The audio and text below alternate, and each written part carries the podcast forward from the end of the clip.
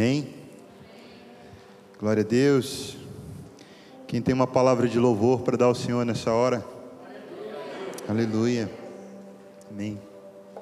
Queridos, nós estamos alegres com essa série, tem enchido nosso coração e eu quero dar continuidade. É, já é o terceiro domingo que nós estamos falando a respeito da jornada do discípulo e o desejo do meu coração é que o Senhor ele, ele possa acrescentar mais uma parte e formar mais algo, mais uma coisa dentro de mim e dentro de você a partir dessa mensagem, amém? Eu tenho muita convicção de que aquilo que a gente fala, aquilo que a gente sabe, o nosso conhecimento, ele, ele não pode causar nada em ninguém, não muda a vida de ninguém. Mas a palavra de Deus, ela tem poder para nos transformar. Amém? O discípulo, ele é transformado por causa do seu mestre. No caso aqui, o nosso mestre é Jesus. E só existe um caminho de vida, de transformação, porque este é o nosso mestre, Jesus Cristo. Amém? Então vamos continuar nessa jornada. É, abra comigo em Lucas capítulo 5.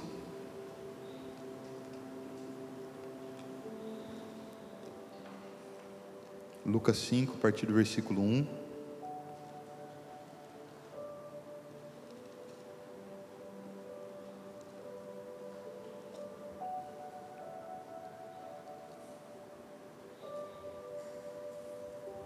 Quem achou, diga.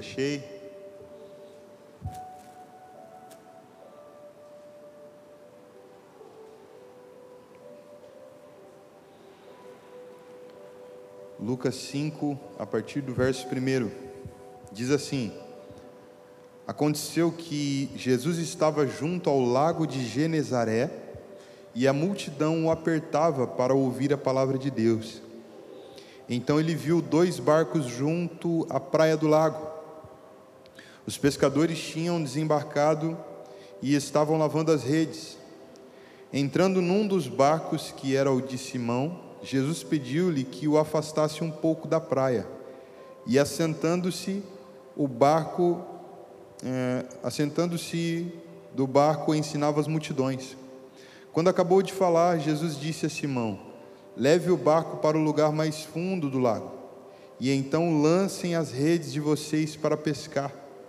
Em resposta, Simão disse: Mestre, havendo trabalhado toda a noite, nada apanhamos, mas sob esta sua palavra lançarei as redes.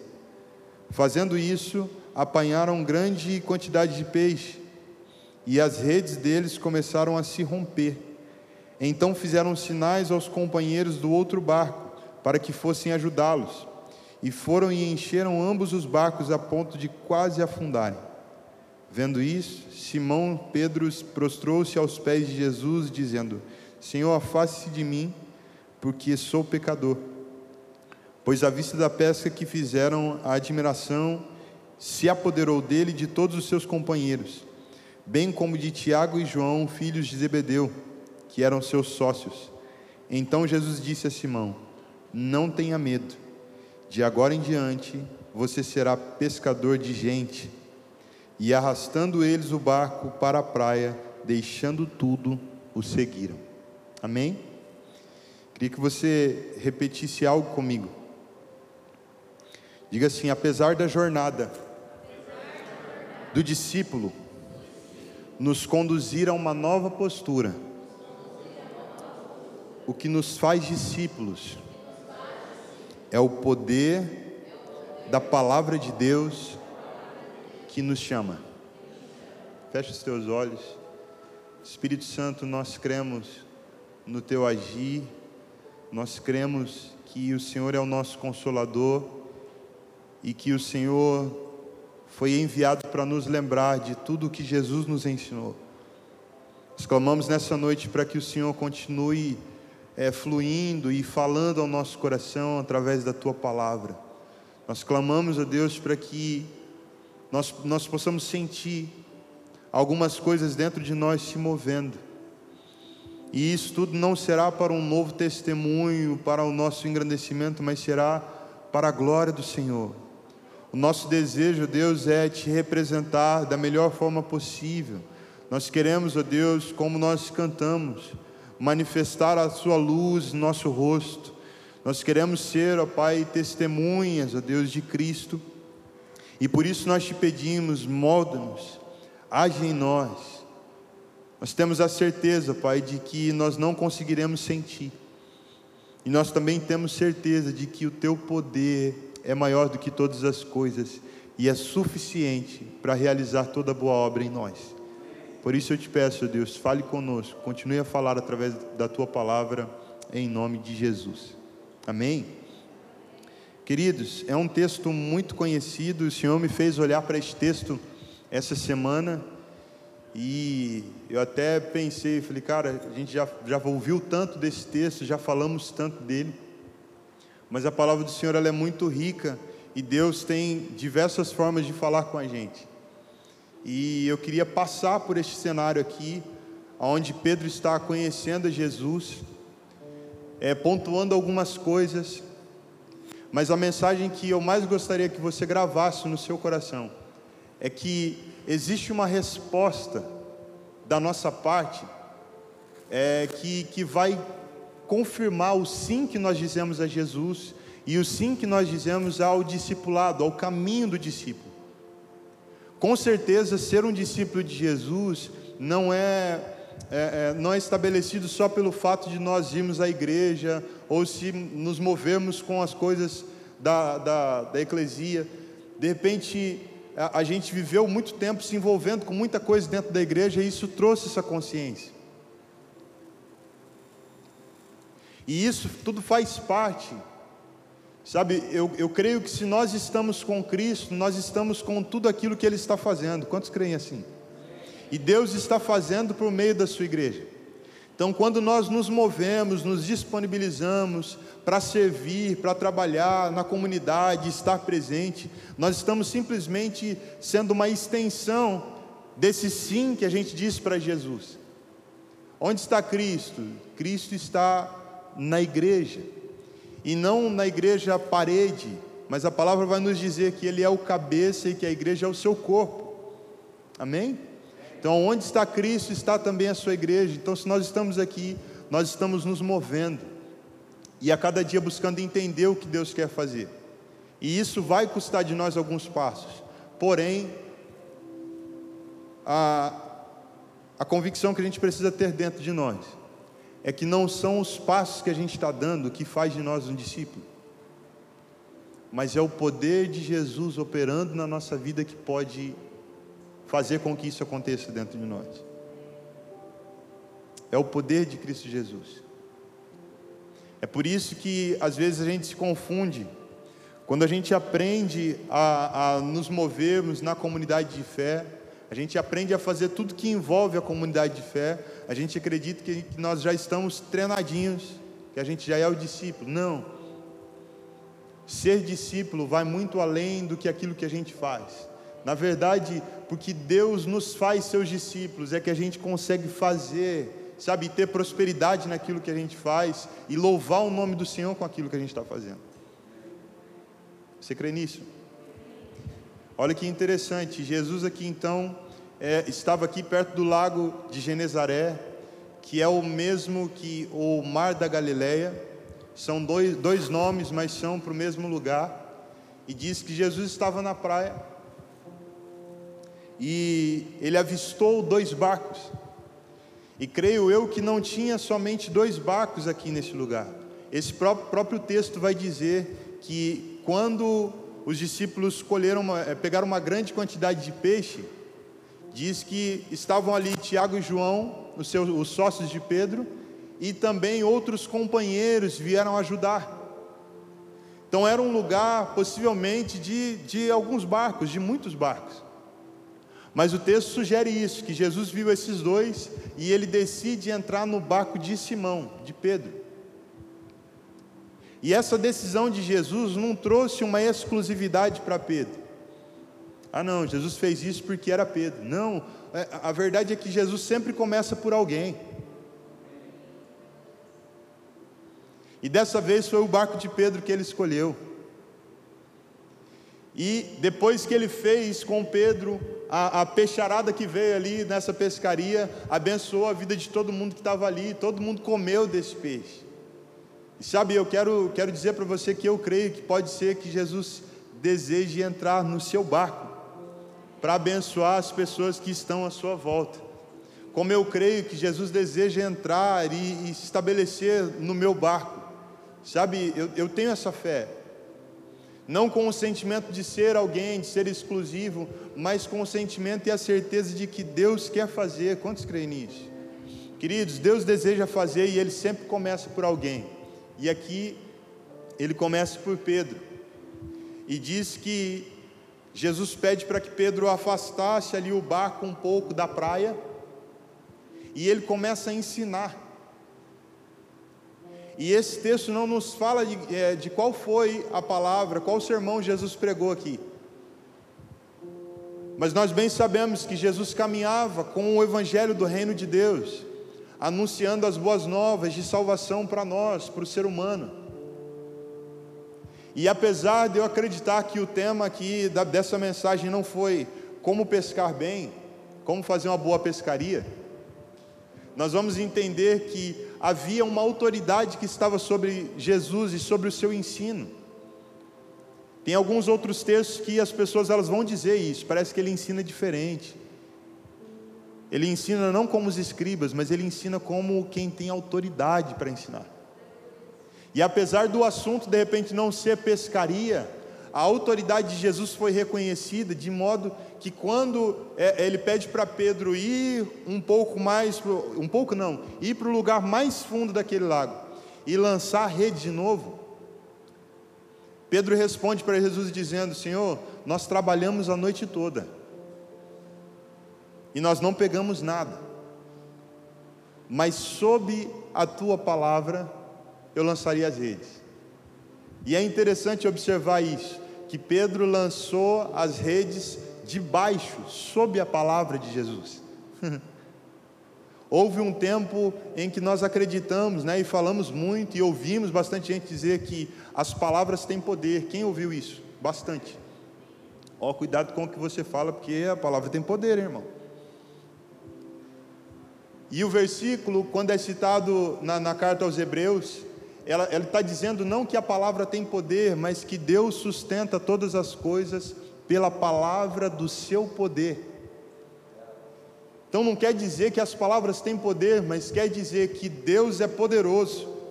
E também é poderoso tudo o que ele diz, tudo o que ele fala. E para que isso se cumprisse, os discípulos lançaram as redes sob a palavra de Jesus e vê essa peixarada toda.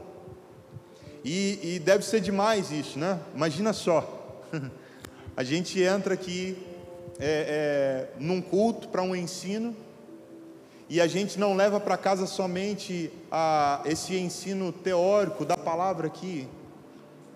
Mas imagine só se a gente vivesse essa experiência de ensinar uma palavra, por exemplo, vamos falar de cura. Aí a gente ministra uma palavra de cura, aí no final tem, tem um cadeirante, tem alguém que não enxerga, e a gente fala assim: e, e para que se cumpra a palavra de cura que nós ensinamos hoje, está aqui o sinal e a comprovação de que essa palavra é poderosa. Receba. Porque foi isso que eles viveram. Olha, enquanto fala, tem autoridade. Mas Jesus entrou num desafio e representou tudo aquilo que ele estava falando. Irmão, não sei você, mas eu creio, creio mesmo, que a palavra de Deus é poderosa e que essa palavra não é teoria, essa palavra ela não é, sabe, somente um, informações para a gente, mas é sobrenatural, como o nosso Deus é sobrenatural. É interessante que ele pede para que Pedro afaste um pouquinho o barco ali da areia e ponha nas águas para ele ensinar o sermão. Mas quando ele vai operar o milagre, quando ele vai chamar mesmo a existência, ele vai para um lugar onde as águas são mais fundas. Por quê? Porque no lugar raso a gente até obtém muita informação e conhecimento, mas o sobrenatural é efetuado a partir de lugares profundos a partir de um lugar de experiência mesmo com Deus, onde, sabe, é, é, nas águas aqui, eu quero, quero abrir com esse tema, nas águas principalmente, porque fala de um lugar onde a gente não domina muito.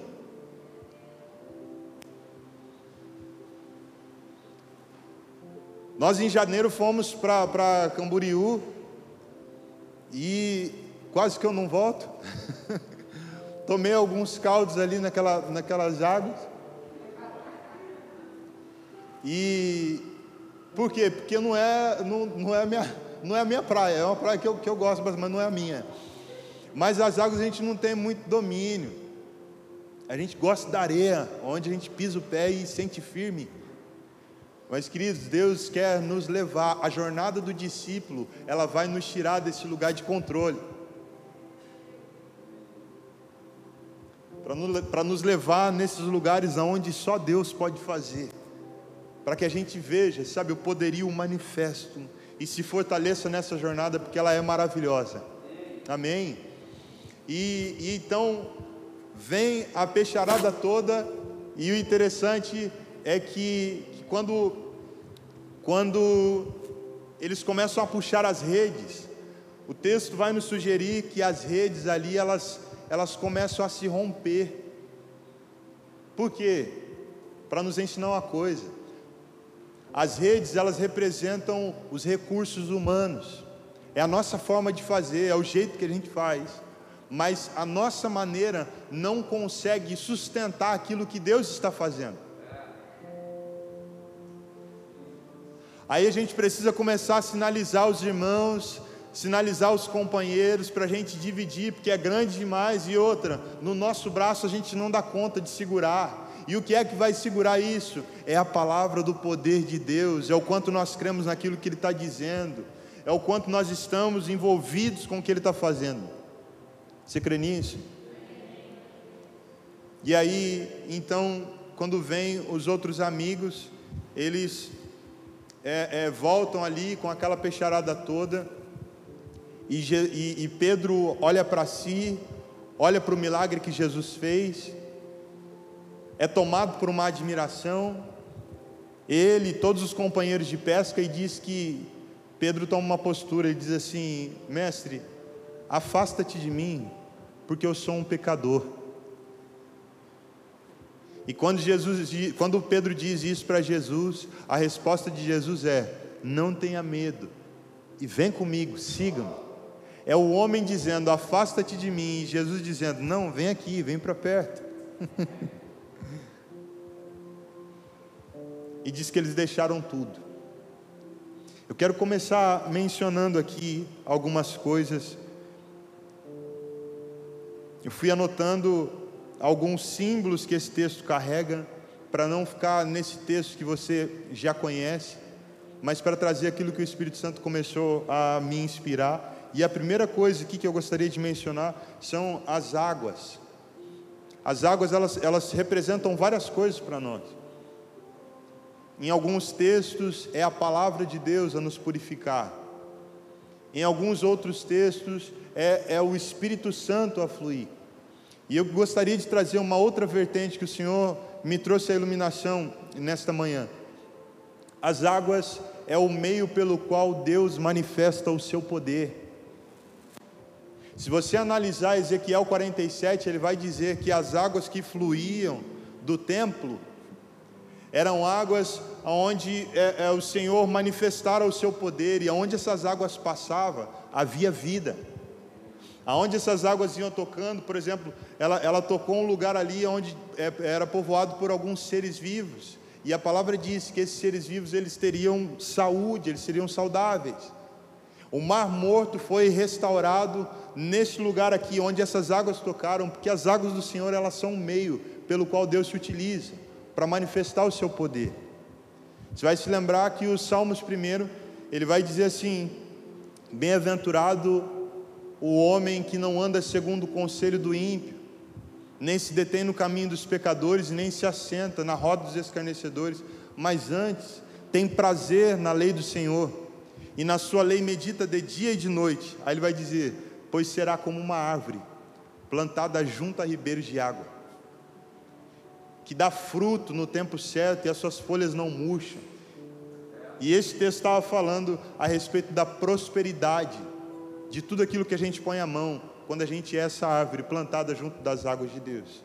Esse lugar das águas de Deus é o lugar onde Deus manifesta o seu poder, mas como eu disse, é um lugar que a gente não domina muito. É um lugar que nos conduz a depender e a confiar em Deus. O outro símbolo que a gente encontra aqui nesse texto é a multidão, e eu queria que você prestasse atenção nisso. Porque um, uma das, das características mais fortes da multidão é esperar que Deus faça algo segundo aquilo que eles têm expectativa. Quando Jesus começou a manifestar sinais, a manifestar, sabe, os seus milagres, igual na multiplicação de pães, aí a multidão começa a esperar de Jesus isso, um milagre, o sobrenatural, algo poderoso. Aí ela vai ao encontro dele esperando. E se, e se Jesus agisse diferente, a multidão já tinha uma predisposição a seguir, já não tinha. Quando era para multiplicação de pães, a multidão estava presente, estava firme. Mas quando Jesus começou a dizer, é, aquele que não come da minha carne, não bebe do meu sangue, não faz parte de mim, não tem parte no meu reino. Aí a multidão começa a dar alguns passos para trás. Por quê? Porque Jesus está falando coisas que eles não tinham expectativa que ele falasse. E isso vai separar a multidão dos discípulos nesses dias. Nós precisamos começar a olhar para Jesus nesses dias, irmãos e não esperarmos dele aquilo que a nossa expectativa humana quer e necessita e acredita que ele pode fazer. Mas nós precisamos esperar dele o que ele tem para nós. O discípulo, ele não tem uma expectativa sobre o seu mestre de acordo com a sua própria cabeça, mas o discípulo, ele anda junto. Ele quer saber como é que o mestre faz, qual é a disciplina a ser seguida. São dias de nós levantarmos essa oração a Deus. Deus nos mostra, nos fala o que o Senhor quer, sem a nossa expectativa, nos ensina nessa jornada, nos ensina nesse caminho. Um outro símbolo que eu noto aqui são os barcos. E o barco ele fala do ministério, na maior parte das vezes em que ele aparece na Bíblia. E eu queria apontar aqui o ministério, não só o ministério eclesiástico, mas o ministério no, no, sentido mesmo da palavra, que é trabalho. Diga assim comigo: ministério, é trabalho. E queridos, esse trabalho não, não se trata somente de, de, um, de um emprego, de alguma coisa que a gente arrumou para fazer, mas tem a ver com, com aquilo que Deus plantou em nós, com o nosso dom, o nosso legado, nossa vocação. E aqui o, o, o, o que acontece com, com Pedro e que causa essa diferença é que o próprio Jesus entrou no barco de Pedro. E a partir deste momento, querido, as coisas mudaram completamente. Ganhou sentido e ganhou até mesmo um outro significado. O final dessa história aqui nos mostra Jesus dizendo o seguinte para Pedro: Vem, segue-me, e eu vou fazer de ti um pescador de gente, de homens. Pescaria já fazia parte de quem Pedro era, da sua vocação, era o seu trabalho. Só que quando Jesus entra nessa vocação, Jesus dá um novo significado àquilo que ele tinha. Pedro é sobre a pescaria, mas não é só de peixe para satisfazer a necessidade mas é de gente para cooperar com aquilo que eu estou fazendo. Você crê nisso?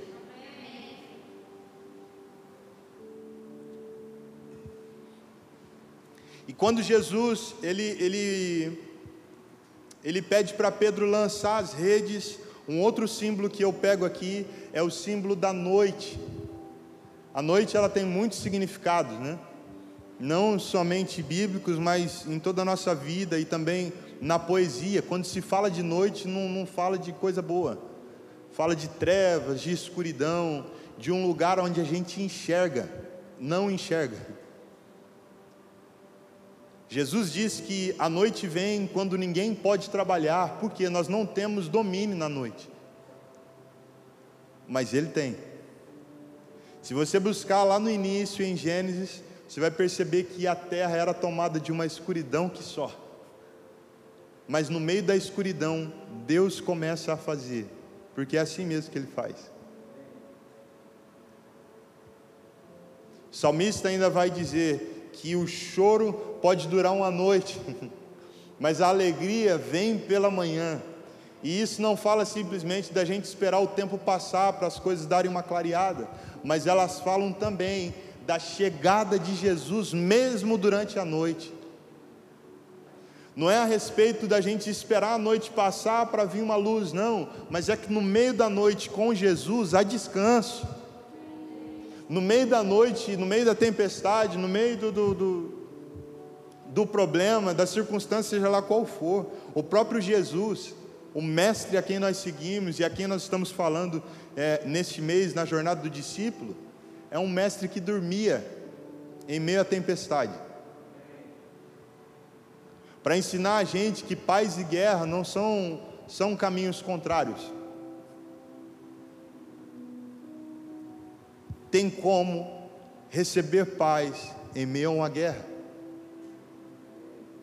porque a paz é um fruto de Deus e não está associado com a circunstância da nossa vida. Há quem está vivendo totalmente tranquilo, mas não encontra paz no coração, e há aqueles que estão passando por muitas tribulações, mas encontram paz, porque tem aquele que é a paz. Você crê nisso? Queridos, nós hoje, hoje é uma noite de, de nós darmos um, um passo. E é um passo a se afastar desse lugar da areia, da onde a gente domina, para confiar totalmente em Jesus. Eu não sei como que está sendo esse mês de outubro para você. Está sendo top, menino? Então põe a mão na minha cabeça aqui. Amém. Louvado seja Deus. Que para mim, eu tenho compartilhado bastante com o pastor Hugo que esse mês de outubro, cara, tem sido um dos meses mais difíceis, principalmente na área financeira. Parece que algumas, algumas coisas elas chegaram no, no, no limite e vieram com tudo. E às vezes a gente acha que, que a, a, isso é, é, o pior da vida, quando a gente não olha para Jesus e não, não, não consegue ter uma visão de futuro, e não sabe principalmente o que essas coisas podem nos ensinar, a gente quer que Jesus arranque a gente de todo jeito, né? Esse é o nosso clamor humano. Jesus me tira desse lugar. Mas eu creio que o Senhor está ainda trabalhando no nosso coração. Eu sei que Deus faz, sabe? Eu creio mesmo que Deus faz em meio a, a dias e lugares difíceis na nossa vida. Tem uma coisa que tem batido bem forte no meu coração nesses dias. Eu tenho dito isso para quem eu eu tenho um tempinho, de que a gente aprende coisas muito mais em ambientes que dão errado do que em ambientes que dão certo. Então a noite é, ela é terrível, mas para quem tem Jesus no coração e para quem está olhando para Ele na jornada do discípulo, vai encontrar um descanso, vai encontrar luz mesmo em meio às trevas. E eu sei que Deus está falando com algumas pessoas aqui. Olha a declaração de Jesus para Pedro. Pedro vira para Jesus e, e diz: Senhor, afasta-te de mim, porque eu sou um homem pecador. E a resposta, a primeira coisa que Jesus fala para Pedro: Pedro, não tenha medo. Querido, sabe quem pode dizer para alguém não tenha medo? É quem sabe do que vai acontecer. Voltar um pouquinho, ou é alguém que tem muita fé? não, não tenha medo ou é alguém que sabe do que vai acontecer. A gente só tem medo porque a gente não, não sabe. Existem possibilidades, mas a gente não sabe como vai ser. Mas quem já viu como nosso Deus que vai no futuro e volta no começo, e governa e conduz todas as coisas, querido, ele olha para nós e diz: Não tenha medo, não há como temer, sabe por quê? Porque ele sabe do que vai acontecer. Ele sabe do seu plano, inclusive nos deixou escrito o Apocalipse 22. E a gente vê que está tudo muito bonito e já deu tudo certo. Que o plano dele é perfeito, amém? Então, fala para quem está do seu lado, não tenha medo. Você sentiu fé nesse irmão aí ou ficou meio duvidoso? É, eu daqui fiquei. Acho que eu ia ficar com mais medo. Estou brincando.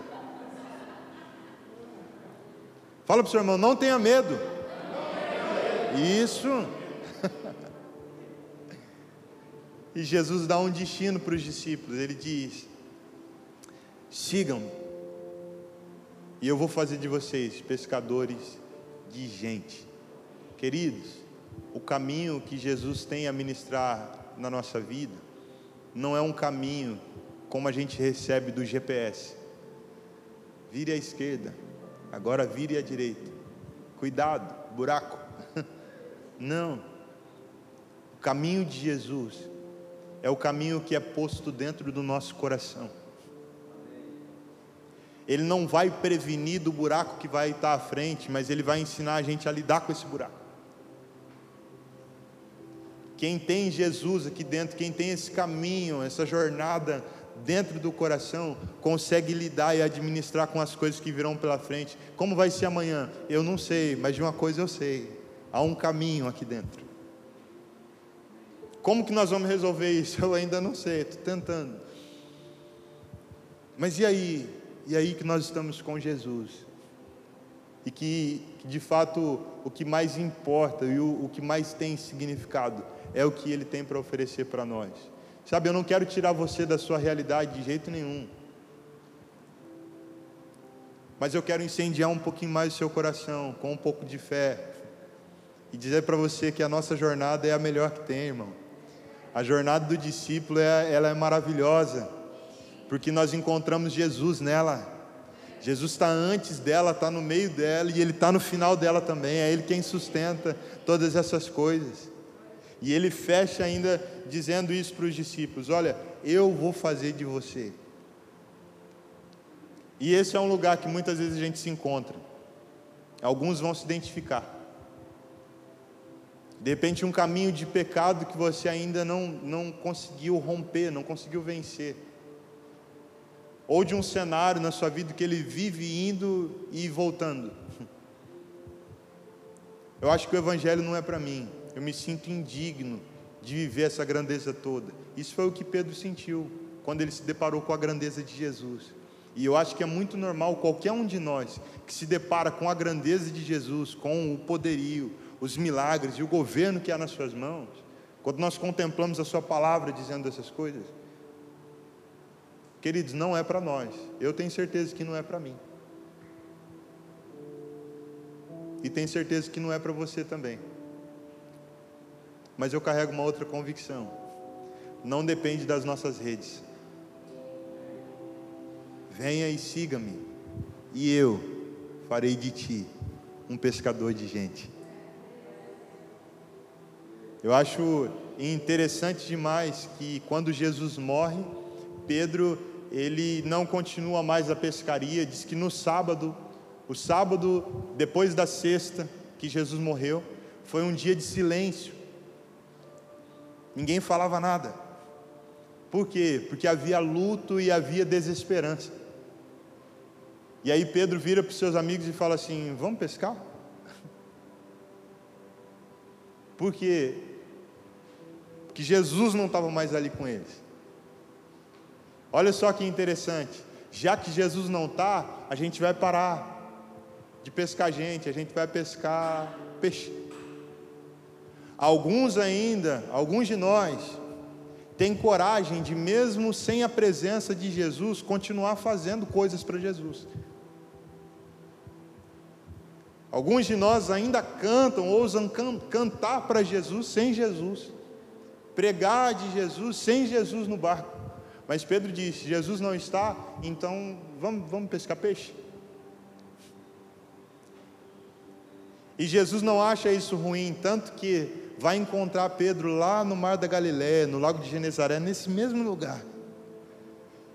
Imagine só o que aconteceu. tentando pescar a noite toda e não pega nada. Aí Jesus chega na beira da praia e grita: Amigos, pegaram alguma coisa? Temos nada não. Jogue a rede do lado direito. Aí quando eles pegam a rede lotada de peixe, João vira para Pedro e fala assim: Eu acho que é o Senhor. Já vi esse filme acontecendo, eu acho que eu já vi essa história alguma vez. Só para lembrar quem é que faz todas as coisas. Eu acho que se tem um, um, um, erro que o cristão muitas vezes comete, o discípulo muitas vezes comete, é de ouvir que Deus vai fazer alguma coisa na vida dele e ele tenta fazer aquilo que Deus disse que vai fazer. Aí não dá certo ele fala, eu acho que eu ouvi errado. Não, mas é porque a gente tentou fazer aquilo que Deus disse que ia fazer.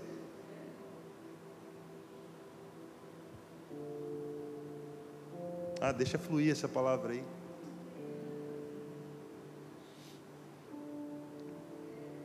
Aquilo que ele disse que vai fazer, é ele que vai fazer. É ele que vai operar dentro de nós. Para nós resta só uma coisa: vamos crer. Nós vamos crer. Tem um desafio para você hoje. Vamos afastar esse barco da praia e vamos para um lugar mais profundo. Mesmo que a gente não domine tanto, o que importa é ouvir aquilo que Jesus está falando. Senhor, sob a tua palavra eu vou lançar. Sob a palavra, debaixo daquilo que o Senhor está dizendo, eu vou lançar. Coisa interessante que eu observei ainda também, fazia tempo até que eu não falava disso, eu lembrei hoje pela manhã e fiquei muito feliz que quando Jesus opera esse milagre, a palavra não nos mostra em, em, momento algum Jesus apontando algum pecado ou dizendo que Pedro, por algum motivo, não conseguiria ser um discípulo. Só o poder de Jesus sendo manifesto, sendo levantado, foi suficiente para o homem ganhar uma consciência acerca de si mesmo, para ensinar a gente que não é apontando o que o outro está fazendo que vai trazer consciência para ele, mas uma coisa pode trazer consciência: a manifestação do poder de Jesus na nossa vida. É o poder se manifestando e alguém olhando dizendo: Ah, não tem como mais não. Eu não dou conta, eu sou indigno. Ele fala: Isso. Era isso que eu estava esperando. Quer deixar isso aí tudo e me seguir? Eu queria que você ficasse de pé.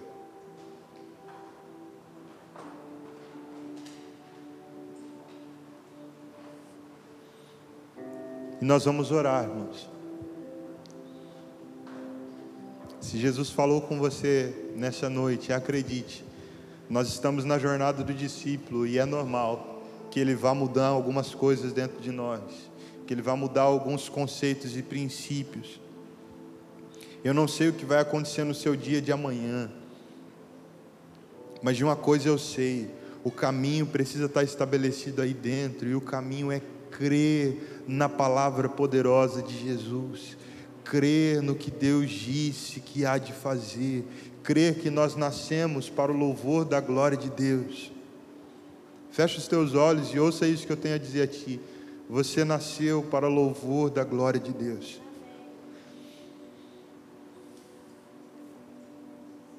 Em nós mesmos nós não podemos. Em nós mesmos, a palavra é a mesma que Pedro disse: Senhor, afasta-te. Como quem diz, desiste desse negócio, eu não vou não.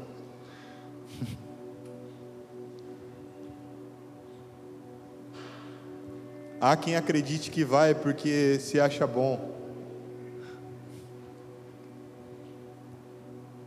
Mas uma coisa eu tenho certeza: aquele que se achega diante de Deus e diz: Senhor, eu não posso por mim mesmo Deus escuta essa oração. Se você pegar o texto em que dois homens oram, um fariseu e o outro gentil. E o fariseu orando, Senhor, eu te agradeço, porque eu sou um homem que jejua, que cumpre a lei, que cumpre os decretos. Mas esse outro gentio olha e fala: Senhor, eu não posso. não tem coragem nem de levantar a cabeça. E o convite não é nem a gente viver assim como um miserávelzinho que não pode nada, um coitado. Não, nós não somos isso não, nós não somos coitadinhos. Mas nós estamos diante de uma jornada que é poderosa. E só se caminha nessa jornada quem reconhece a dependência que tem de Deus. Sai da praia hoje. Feche os teus olhos, fale com Deus.